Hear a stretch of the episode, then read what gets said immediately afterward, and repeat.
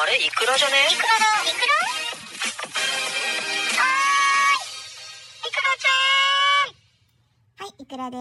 です。えー、今日はですねライブチャット業界でたびたび話題になる盗撮についての話をちょっとしたいと思います。であの盗撮ってまあだからどういうことかっていうとその男性と繋いでいる、ビデオを繋いでいる時のその画面を録画されるっていうことなんですよね。で、パソコンサイトの場合だと、多分、その、使っ、自分の使ってるパソコンに有料のなんかそういう特殊なソフトみたいなのを入れないと、そのライブチャットの一応なんかセキュリティがかかってるから、その画面を録画するっていうことはおそらくできないと思うんですよ。なんで、多分よくあの、エロ動画サイトとかに上がってるライブチャットの女の子の様子がこう流れてるやつ。あれは多分撮ってる人がそういう特殊なソフトを、まあ違法ソフトなのかわかんないけど、まあ入れてるんでしょうね。それで盗撮したやつをそういう動画サイトに流してるっていうのが、まあ主なやつなんですけど、問題はさ、スマホなのよ。スマホってさ、その、スマホの機能として、スクリーンショットと画面録画っていうのがもう備え付けられてるじゃない。で、これはもうさ、無料でできるわけだから、問題がこれなのね。で、あの、我々はさ、スマホで稼働しているからさ、使ってる男の人も基本的にはもう絶対スマホでかけてくるわけ。だからさ、変な話、その、通話が繋がった瞬間にさ、画面録画押されたら、もううちらはさ、例えばまあ2、3分だったとしても、2、3分で脱いで触ってるところを取られたら、もう2、3分だけの報酬で、その男はさ、それで一生抜けるっていうおかずを提供してしまったってことになるわけ。で、まあご存知の通り、私はもう無料で抜くやつが絶対許せないから。もうマジでさ、その画面録画とかさ、スクショとかももう断固拒否っていうかもう絶対許せないわけよ。まあこれ許せる女の子いないと思うんだけどね。で、あのいつ撮られてるかっていうのはさ、まあ、わかんのよ。なんでかっていうと、スクショを撮った瞬間にカシャッと音がするじゃん。で、画面録画も、基本的になんかさ、ピンポンみたいなさ、音がさ、すんのよ。なんかアンドロイドでも。で、なんか iPhone でもさ、テレンってなるじゃん。だから撮られた時っていうのは音でわかるわけ。だから、撮り始めたこいつって思ったら、もうあの、見せない。パッと隠して映さないようにする。っ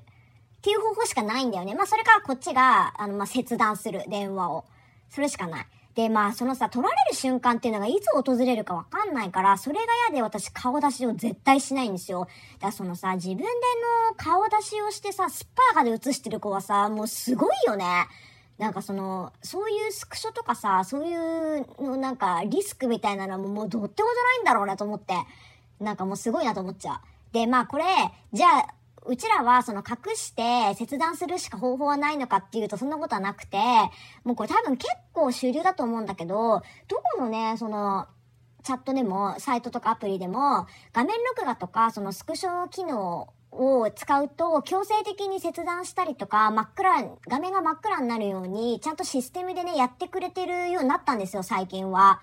でさ、この間、あの、私がさ、自分で、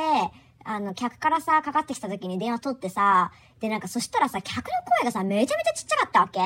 け。でさ、もうすごいちっちゃくて何言ってるかわかんなかったから、音量ボタンを押してさ、受話音量をさ、上げようとしたわけよ。そしたらさ、なんか勢い余ってさ、両方押しちゃってバシって、そしたらその瞬間にさ、カシャってスクショが取れちゃって、私が取っちゃったの。で、その瞬間にさ、バーって切断されてさ、あ、スクショ撮っちゃったから切れたわ、と思って、まあそれはいいんだけど、そしたらその後さ、秒だよ、もう秒。多分その自動システムで変装、あの、送信されてると思うんだけど、その運営からさ、なんかあの、何時何分、何月何日何時何分に、あの、通話中にスクリーンショット機能が使われたことが、なんか確認されましたってメールが来てさ、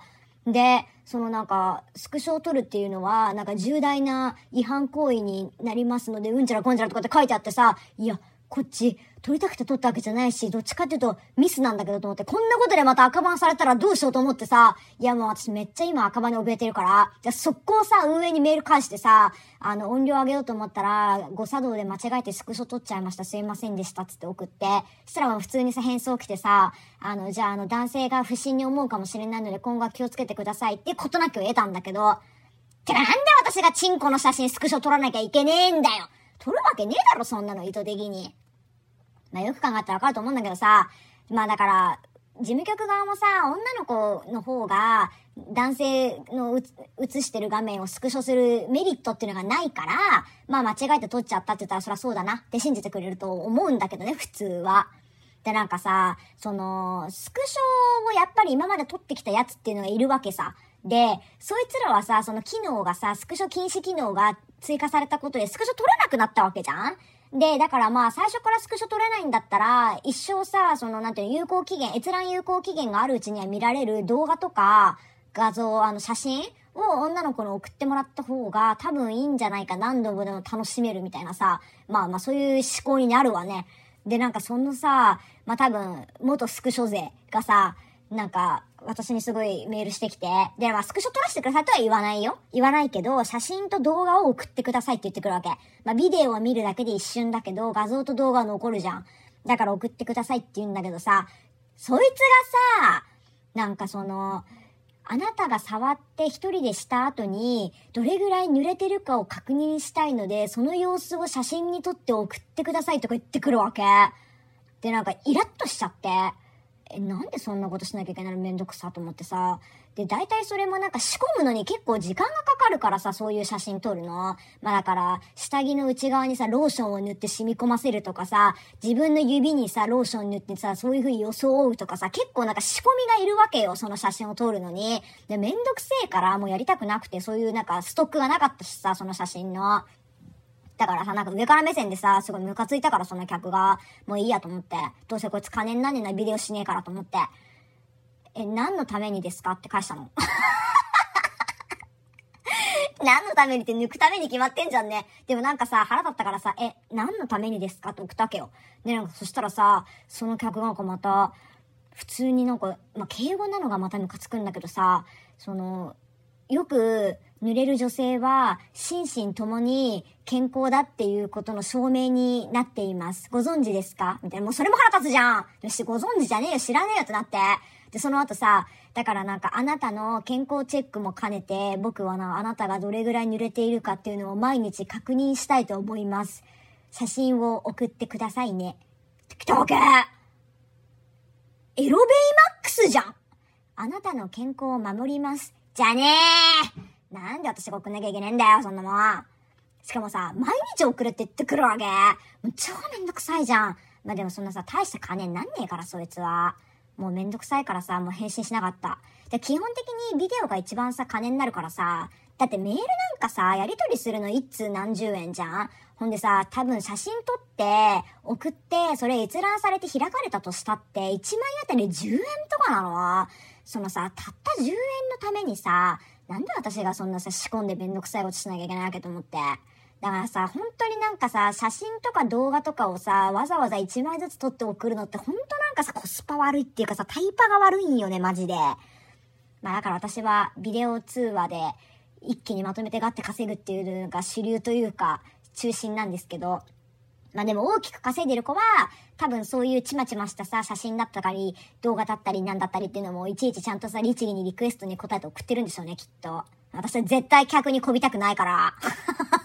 そんな、なんかリクエストとかにはもう、絶対に答えないけどね。あの、私が売れない理由っていうのはね、こういうとこなんですよ。はい、あの、まあ、っていう感じで、まあ、なんかそのね、盗撮問題っていうのも結構あるんだけど、まあ、最近はちゃんとね、対策も練られてるから、まあ、あの、大丈夫ですよっていう話ね。